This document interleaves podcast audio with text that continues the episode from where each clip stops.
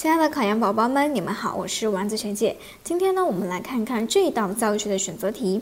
在我国现代学制当中，根据培养目标的不同，一般呢把中学区分为什么呢？A 选项普通中学、职业中学和综合中学。那 B 选项当中呢是文科中学、理科中学和实科中学。C 选项文科中学、实科中学、职业中学。D 选项普通中学、重点中学和特色中学，这道题呢考察的是我国的现代学制。那我们呢根据目标的不一样，是不是可以分为什么呀？可以分为普通中学、职业中学和综合中学。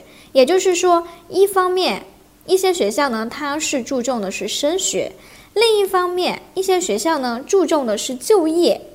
那有的学校呢，就把它们综合起来，既重视升学，也重视就业。因此呢，我们就把注重，也就是偏向升学的这种学校叫做普通中学。那偏向于就业的学校，我们称之为职业学校。